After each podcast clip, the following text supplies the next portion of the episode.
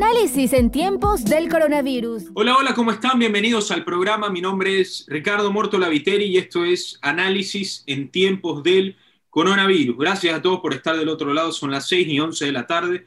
Hoy es viernes 18 de diciembre. Es un placer recibirlos aquí en el Dial 106.5 Radio Fuego como todas las tardes, de 6 de la tarde a 7 de la noche. Por supuesto, nos siguen en todas nuestras redes sociales, en Facebook, en Instagram, en Twitter, por supuesto, y en YouTube y en Spotify Podcast, donde nos pueden escuchar desde cualquier momento. Todos los viernes tenemos pues un invitado para hablar de fútbol, aunque este invitado pues eh, da ganas de hablar un poco de todo. Le haremos unas preguntitas interesantes Alfonso Har, que está con nosotros. Le agradecemos por estar en Radio Fuego 106.5 Pocho. Si me permites decirte, Pocho, gracias por estar aquí. Bienvenido a esta casa.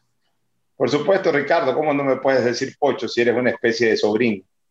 Hijo de dos grandes amigos de Ricardo, a quien tanto quise, que en paz descanse, y de Mariela, que es como una hermana para mí. Así que eh, qué gusto verte ya mayor, conduciendo un programa, haciéndote cargo de lo tuyo. como es eh, la radio de tu señora madre. Así que un placer y cuenta con lo que tú quieras hablar. Para mí siempre será un honor estar con ustedes. Pocho, a, ti, ¿qué te, ¿qué te, gusta hablar más, de política o de fútbol? Mira, son mis dos grandes pasiones. Durante muchísimos años eh, ejercí el periodismo deportivo activamente, obviamente hablaba de fútbol, pero al mismo tiempo hacía política. Y desde el año 2002 ya me dediqué a hacer política y, y básicamente hoy mi, mi principal actividad eh, profesional incluso es opinar de política. Tengo programas especializados de política en la radio, pero, pero sigo vinculado al fútbol, en, mi opinión, a través de redes sociales. Tengo también un programa de historia del fútbol en una de las radios de Guayaquil.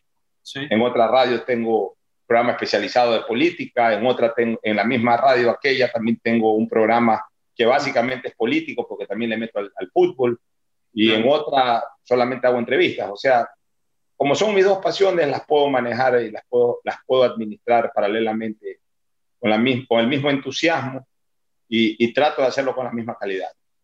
¿Y con, cuál crees eh, que tienes más confianza para transmitir tu criterio, si se puede decir? Me siento con confianza en las dos cosas porque las dos cosas las he vivido desde muchacho y las he desarrollado. En la política, eh, yo tengo desde el año 2002 un espacio digamos, he sido legislador, he sido hombre de opinión política, he estado metido inmerso en la política, he sido candidato varias veces. y, y, antes, tras bastidores, siempre estuve respaldando campañas políticas. Y en el deporte, pues, y en el fútbol, pero en el deporte en general, desde niño fue una pasión que, que me persiguió. Eh, adicionalmente, pues practiqué siempre muchos deportes y desde los 17, 18 años comencé a hacer periodismo comencé a hacer comunicación a través del, área deportiva. Eh, entonces, realmente yo me siento con la misma confianza para hablar de un tema deportivo o de un tema político. Y cuando fuiste presidente de Barcelona, ¿sentiste que cumpliste todo lo que querías en el Club Canario? ¿Cómo calificarías tu presidencia? ¿Cómo te autocalificarías en el momento que fuiste presidente de Barcelona? Mira, como presidente de Barcelona yo me califico de la, única, de la única manera como puedo calificarme, de una persona que asumió siempre a Barcelona en estado de emergencia. Yo fui una especie como de, intensivista en Barcelona, eh, así como en los hospitales o en las clínicas, eh, el que obviamente eh, lleva, se, lleva, se lleva las mieles o, los, aplausos, o son los cirujanos que operan y al final de cuentas pueden planificar la operación, desarrollar bien la operación, o los clínicos, que son los que diagnostican las enfermedades, a veces las curan sin necesidad de, de la medicina, eh, eh, perdón, de la cirugía, pero, pero asimismo también tenemos otro tipo de médico, que es el intensivista, que está metido en una terapia intensiva que a lo mejor la gente ni lo ve, o no sabe lo que están haciendo en ese momento, que no están en una consulta, no están en un consultorio, no, no, no entran a hacer una operación, pero son los que están eh, cuidando al enfermo en su estado más grave, en un estado en donde una sola falla puede ser fatal o puede ser letal. Bueno, ese intensivista en Barcelona fui yo. A mí me llamaron a Barcelona el año 2009, por ejemplo, a asumir la presidencia de la Comisión de Fútbol en un momento en que Barcelona estaba al borde del descenso y sabía que yo tenía cero margen de error en decisiones de contrataciones, todo. Ahí traje Oyola, traje a otros jugadores que fueron importantes y se logró salvar la categoría y me retiré Y después me volvieron a llamar en otro momento de crisis, cuando todo el mundo renunció a Barcelona, y tuve que asumir la presidencia, así mismo en un estado alarmante de crisis, de emergencia económica y de emergencia deportiva. Y logré consolidar ahí a la institución para que no se nos caiga y la dejé en buenas manos, o sea, la dejé en manos de quienes ya los socios eligieron. Buenas o malas, eso ya no se puede establecer, o por lo menos a mí no me corresponde establecerlo, pero yo lo que hice fue rescatar al Barcelona y convocar elecciones para que los socios elijan al directorio que consideren conveniente. Entonces, fui un intensivista siempre. Eh, el intensivista tiene éxito en, en razón de que no se le muere el paciente. Si vamos bajo ese criterio, a mí no se me murió Barcelona, por tanto tengo que decirte que tuve éxito. ¿Y en qué tan buenas manos está Barcelona ahora? Mira, a mí no me gusta calificar eh, a, las dirigencias, ni posteriores a las mías, ni tampoco entrar en una evaluación de calificación de los dirigentes antes de que yo llegue a la presidencia del club. Yo creo que todos los dirigentes hacen su esfuerzo, Ricardo. Manejar Barcelona no es, fácil. A mí me tocó un momento extremo en que no tenía ni siquiera dinero. Ahora algo de dinero hay, algo y también el dinero se gasta. Barcelona es complicado por eso, porque demanda mucho gasto. Eh, a veces la dirigencia se somete a las propias exigencias históricas del club y eso hace que Barcelona sea complicado. Yo pienso que los actuales dirigentes de Barcelona son gente con experiencia en el fútbol.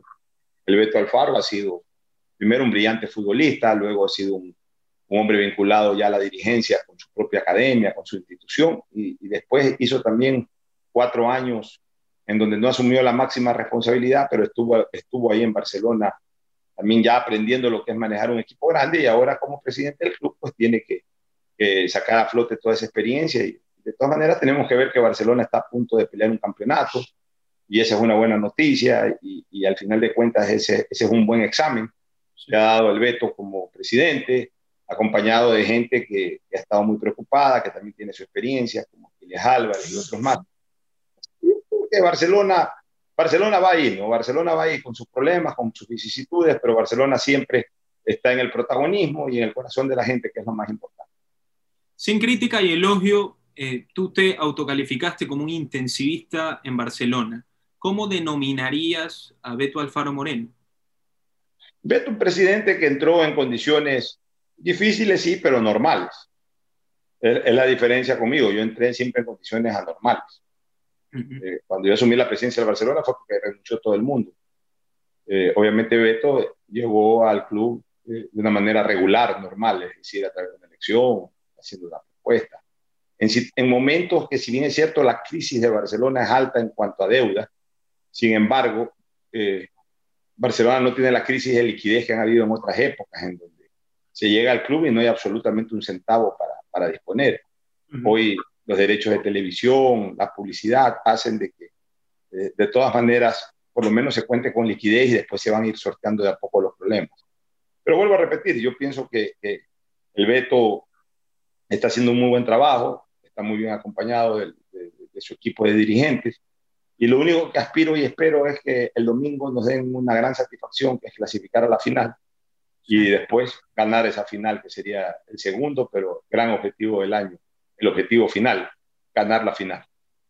Así es, y justamente hablando de lo estrictamente futbolístico, Barcelona en este momento, efectivamente, yo como lexista, como melexista te tengo que decir, Barcelona está con un pie y medio en la final prácticamente, depende de sí mismo, tiene que sacar aunque sea un punto contra la Católica, para que Melec clasifique, Melec tendría que ganar 3 a 0 contra el medio de local y Barcelona perder por dos goles contra la Católica. O sea, hagamos las matemáticas, los melexistas, bastante complicado. Pero ¿qué te parece cómo está Barcelona? Porque tú en un tuit pusiste Barcelona juega mal, pero es corazón, pero es garra, es equipo. Tú ves a Barcelona, si llegase a la final, que es lo más probable, lo ves pudiéndole ganar a Liga de Quito y ganarle en Casa Blanca y quedando campeones, sería la fiesta monumental. Mira, Richard, yo no he puesto que Barcelona juega mal. Puedo, admitirte que juega feo. Bueno, pero no que juega mal. No, pero ¿No, no, ¿No lo denominaría como un pequeño sinónimo? No, al contrario.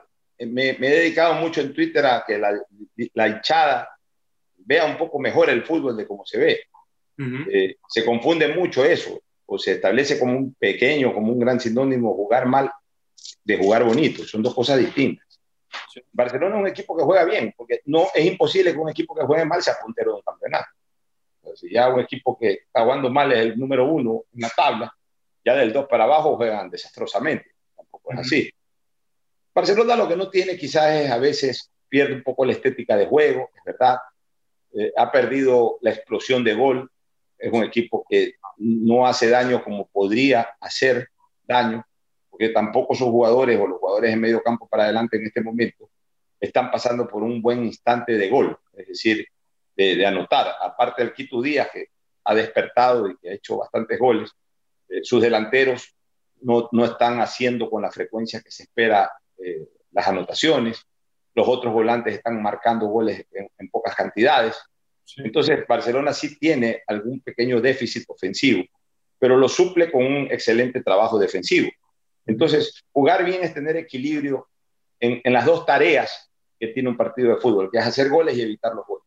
Cuando hay ese equilibrio, es decir, cuando a pesar de que estás un poco bajo en cuanto a producción ofensiva, esa producción ofensiva es superior al, déficit defensivo que puedas tener. Es decir, si tú eres capaz de hacer a la larga más goles de los que recibes y como consecuencia de eso eh, acumulas mayor cantidad de puntos y estás primero, entonces estás jugando bien.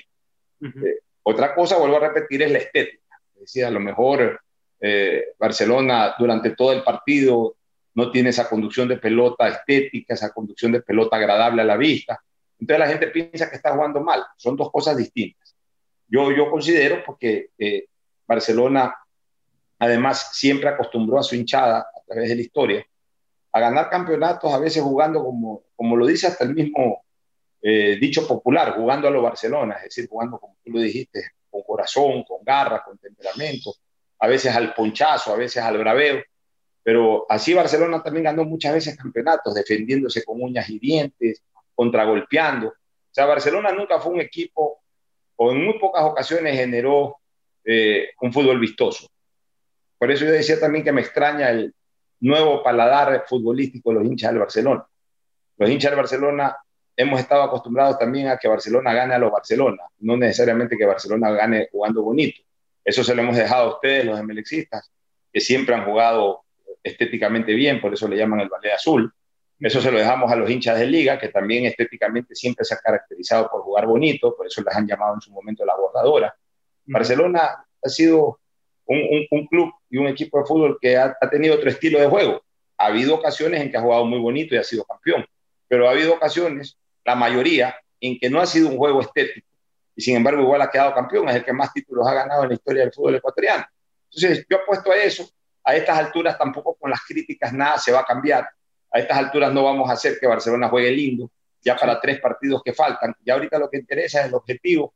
Y el objetivo uno está por cumplirse, todavía no está cumplido. Tú dices que no es tan difícil que lo haga. Yo te digo que lo más difícil que hay en el deporte es el último momento, el match point, como se dice en tenis. Ese es el, el, momento más complicado.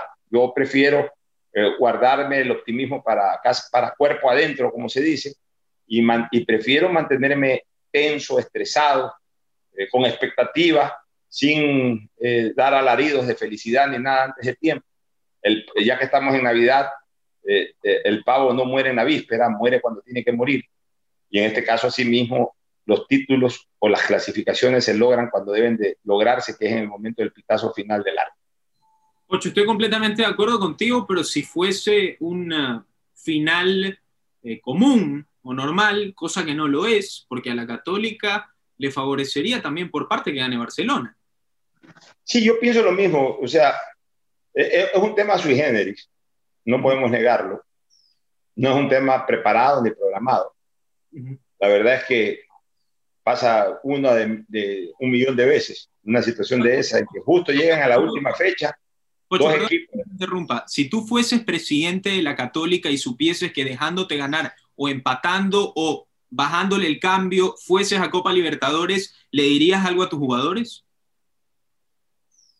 Mira, yo no necesitaría decirles nada, pero los jugadores saben perfectamente lo que un club busca. Un club busca ser campeón en primer lugar. Si ya no puede ser campeón, buscas clasificar directamente a la Copa Libertadores entre los dos primeros puestos. Y si ya no puedes clasificar entre los dos primeros puestos, la tercera opción es clasificar a la Copa Libertadores en el tercer y cuarto puesto. Y si ya no puedes clasificar a eso, bueno, buscas clasificar a la Sudamericana. Y si andas tan mal ese año y ya no puedes clasificar a ningún lado, buscas no caer en el descenso. O sea, esos son en prelación los objetivos que tiene un club. El objetivo uno de Católica de ser campeón ya no existe. El objetivo dos de la Universidad Católica, eh, clasificar directamente a la Copa Libertadores, es decir, primero o segundo, ya no existe. El objetivo tres de la Universidad Católica, que es ganando igual asegurar la clasificación a la Copa, no existe. El objetivo cuatro de la Universidad Católica es clasificar a la Copa y solamente hay una condición para clasificar a la Copa, no ganar. O sea, es un caso extrañísimo, pero es un caso real. Pero es uno de los objetivos del club. O sea, no es que yo no le, yo no le diría nada, realmente no le diría nada, pues yo también me pongo en, en, en, en el plano del dirigente y de los jugadores. O sea, eh, al final de cuentas, que vamos a, a, salir a la cancha para hacer algo contrario a los intereses del club. O sea, una cosa es que, ah, Barcelona, para clasificar a la Copa, tiene que, eh, tiene que ganarnos Barcelona, o, tenemos que empatar el partido para clasificar a la Copa. No por eso eh, voy a permitir de que, de que nos metan 5 a 0, 6 a 0, 7 a 0, nos humillen ni nada. Pero si más bien con un empate o con una derrota logramos el único objetivo que podemos lograr, es clasificar a la Copa Libertadores, tampoco es que me voy a desesperar y, y, y, y, voy a volverme loco en una cancha, a matarme en una cancha para lograr un resultado que encima no me conviene. O sea, juego el fútbol tranquilo y que, y que al final del partido se den las cosas acorde al rendimiento del rival, acorde al rendimiento del propio equipo. Pero, pero también sabiendo, no vuelvo a repetir, no es que hagan los goles, pero tampoco voy a, a, a matarme para conseguir un resultado que no me conviene. Sí. O sea, en el fútbol también, lamentablemente, se ha presentado este conflicto de intereses de Ricardo.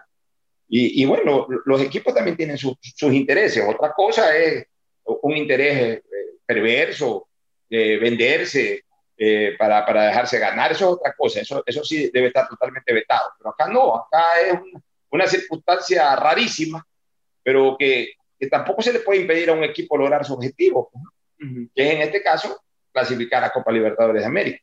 Sí, sí, Poncho, yo suscribo completamente contigo, yo siendo hincha de Melec, si yo fuera de la Católica, yo, yo jugaría a cambio bajo. O sea, yo, lo último, lo, lo que menos haría eh, es que salga como un moralista decir que el fútbol es para salir a ganar, si es que no están tus intereses de por medio, puedes, bajar un, puedes jugar un partido tranquilamente, como por ejemplo recuerdo Perú-Colombia en las eliminatorias pasadas, que en el minuto 70 se dieron cuenta que Brasil ya le está ganando a Chile, no, no hay por qué apurarse. Yo creo que de ahí a meternos a que la católica, que no, que jugó para dejarse ganar, no les, no les conviene ganar, pues probablemente no lo van a hacer. Ocho, y hablando justamente... Eh, tú hiciste una publicación, yéndonos al tema de los jugadores. Cuando tú ahorita me dijiste el tema de que eh, Emelec, y eh, Emelec y Liga de Quito se han caracterizado por el lindo fútbol y Barcelona nunca lo ha sido, ¿por qué crees que esta nueva generación eh, ha afinado tanto su paladar y ha, por así decir, unido lo que es el éxito futbolístico con la estética futbolística? Si podemos hacer una, un ejemplo a grosso modo, podría ser Guardiola Mourinho, que siempre está la pelea entre eh, la estética de Joseph Guardiola y sus equipos, pero que al final no gana Champions League, que no gana Champions League sin Messi, sin el Barcelona, y está Mourinho, que Mourinho parece que con cualquier equipo es capaz de sacar a, a lo que sea, pero no juega bonito y eso no agrada. ¿Cómo, ¿Cómo, se unen esas cosas y por qué esta generación ha venido con un paladar tan fino? Porque la vista es traicionera, pues, mi querido Ricardo.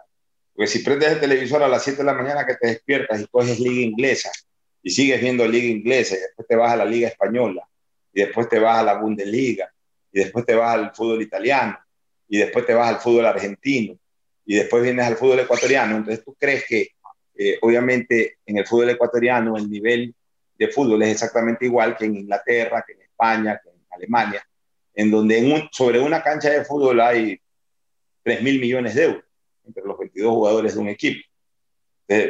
Pensamos que acá en el Ecuador también se, tiene que jugar así y no es ese el nivel. Nuestro nivel de fútbol es un nivel distinto. Una cosa es que nosotros podamos como selección hacer un buen partido por aquí, por allá, pero el nivel general del fútbol ecuatoriano es un nivel eh, futbolístico eh, de, tercera o cuarta categoría. Y sin embargo, lo queremos poner al mismo nivel de la primera categoría. Entonces queremos que Barcelona de Guayaquil juegue como el Barcelona de España, quiere que juegue como el Real Madrid, o quiere que juegue como el Chelsea, o quiere que juegue como el Liverpool, o como el Bayern Múnich. Y, eso es así.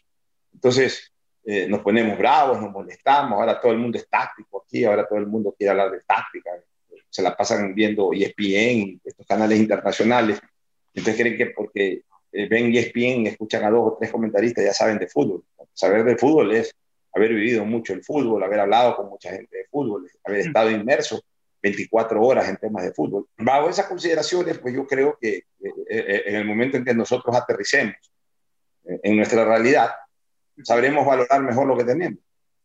Yo pienso que Barcelona es un buen equipo, pero a nivel nacional. Los otros equipos ecuatorianos también. La prueba es de que, mira, que ninguno pudo pasar los octavos de final. Y hay que valorar eso y en este momento concentrarnos en la competencia nacional. Ya después, el próximo año, o después de dos años, o de tres años, si se pueden hacer contrataciones extranjeras de gran nivel y de repente por ahí otro, otro nivel de jugadores. Bueno, si se puede pelear algo internacionalmente, subiremos de nivel, pero ahorita nuestro nivel no es un nivel alto, es un nivel medio. Y tenemos que jugar acorde al nivel medio que tenemos. aquí la gente quiere que los equipos jueguen a un nivel óptimo de, primera categoría cuando no estamos en esa categoría. Ahora, claro, también la irrealidad que vive el fútbol ecuatoriano. Aquí hay jugadores de fútbol a los que se, se les paga valores casi que similares a los de primera categoría a nivel mundial, cuando no lo tienen. Hay jugadores que aquí cuestan 60, 70, 80 mil dólares, que no los gana cualquier cristiano. Y obviamente, claro, no dan el nivel que, que, pudiera generar ese gasto o, ese costo. No dan ese nivel, pero sin embargo cobran esa plata. Ocho, em, el partido de Mushurruna Barcelona, eh, Darío Aymar se lo perdió por un implante capilar que parece que se le inflamó. Eh, tú en una cuenta, eh, en una red social dijiste que es una, una, ridiculez y ahora sale el día de hoy que no es una situación similar, pero el jugador del Cuenca Bedoya dice que un ex amigo suyo, el Independiente del Valle, que estuvo con él en el año 2016, que no quiero hacer una deducción, pero según los jugadores que se me vienen en la cabeza, o podría ser Brian Cabezas, o podría ser Dixon Arroyo, por con quienes compartió, Bedoya dice que jura por, por, todo, por su vida, que le ofrecieron 5 mil dólares. ¿Qué pasa con el futbolista eh, extracancha? ¿Cómo lo calificarías en esta época, en el año 2020? Mira, lo que ha denunciado Bedoya es grave, pero yo no me atrevo a dar en lo más mínimo ni siquiera insinuar nombres, porque es un delito, hay un intento de soborno.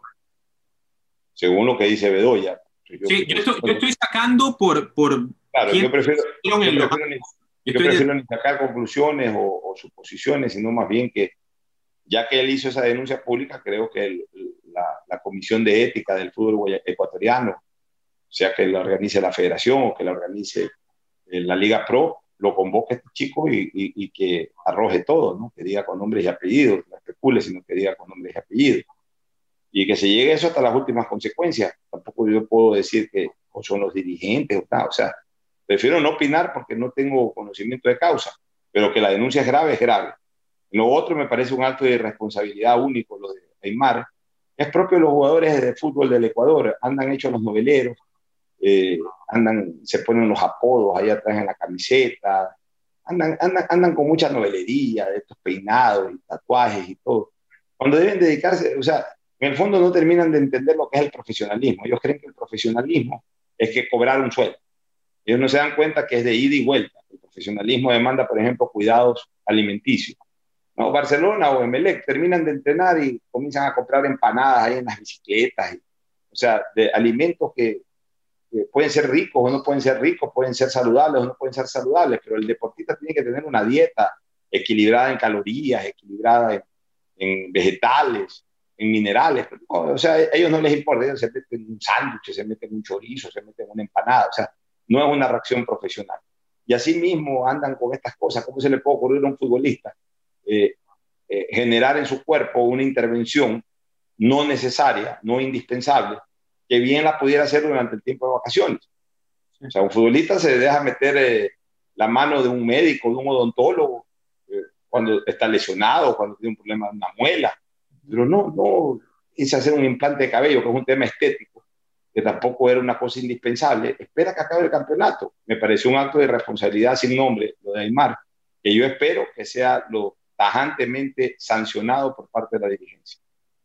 Ocho, para terminar, dos preguntitas cortitas. La primera, eh, hoy día me llegó una noticia de que eh, Diego Armando Maradona aparentemente eh, habrían 50 millones de dólares en juego de lo que le debería la dictadura de Maduro a Maradona por ciertos contratos que tuvieron.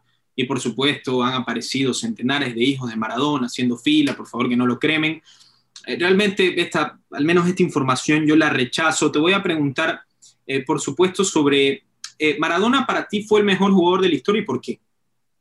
Maradona fue el más grande futbolista de la historia porque eh, fue un jugador que siempre luchó contra la adversidad futbolística y la venció. O sea, él no fue parte de los mejores equipos ni de Argentina ni de los equipos en donde jugó. Siempre él fue el líder de todo y siempre él sacó adelante todo y fue campeón de las cosas más importantes, como por ejemplo en este caso una Copa del Mundo, etc. Un jugador que se llenó de dar espectáculos, un jugador muy completo, un jugador fabuloso, un jugador sensacional, un jugador con, un temperamento único, un mago del, fútbol, fue un, más que un mago, un mágico, no mago, un mágico del fútbol. Este, como persona, tuvo sus cosas positivas y sus cosas negativas. Su comportamiento social no fue bueno y obviamente tiene un origen fatal, terrorífico, que es el de las drogas. Y yo más bien aprovecharía eh, en, utilizar lo que, lo que, la vida de Maradona para ponerla como ejemplo de lo que, una, de lo que la droga puede generar en un jugador, en un deportista tan brillante como Maradona, cómo puede acabar al ser humano y al mismo deportista, el derrumbe de Maradona en lo deportivo comenzó con la droga y luego ese derrumbe nunca pudo ser eh, neutralizado. Y entonces una vez que acabó la vida del deportista, la vida del ser humano se siguió destruyendo por la droga. Entonces, más bien usemos a Maradona como una imagen, o sea, en el fondo termina siendo algo positivo para la humanidad, tener un tremendo reflejo de una persona muy admirada en lo deportivo, tener en esa persona el reflejo de lo que la droga eh, genera como, como, cosa nociva. Eh, obviamente él eh, tuvo un comportamiento social muy, muy deplorable en los últimos años, no solamente en temas de, políticos, sino en temas sociales en general. Y, para mí ha sido el jugador más eh, notable que, yo pude ver y que en la evaluación histórica también puedo considerar que, que de largo ha sido el mejor futbolista de la historia. Ocho, para terminar, eh, ínfimamente, ya que a ti te gusta la política, termino con esta pregunta. Dos meses de las elecciones, un poquito menos, ¿ya sabes por quién vas a votar? Sí, yo voto por Guillermo Lazo. Es más, estoy haciendo campaña con Guillermo Lazo, estoy coordinando un gran frente de, independientes, una central de independientes. Estamos haciendo muchos trabajos Guillermo Lazo porque considero que no solamente eh, es la mejor opción como candidato, es un hombre que tiene claras las ideas para sacar al Ecuador adelante, que eso es lo más importante, sino que de paso tiene la suficiente fuerza electoral como para evitar de que el Ecuador vuelva a caer en manos de, de personas de ingrata recordación. Pocho, ¿y tú crees la teoría de que Álvaro Novoa es el único que puede vencer al correísmo? No, yo pienso que Guillermo Lazo lo va a vencer. Vamos a ver qué pasa, Pocho. Pocho, muchísimas gracias por estar con nosotros. Ha sido un placer tenerte aquí. Esperemos que no sea la última vez que estés aquí en Radio cuando, cuando tú me invitas, Ricardo, siempre un gusto. Saluda a la Mariela. Análisis en tiempos del coronavirus.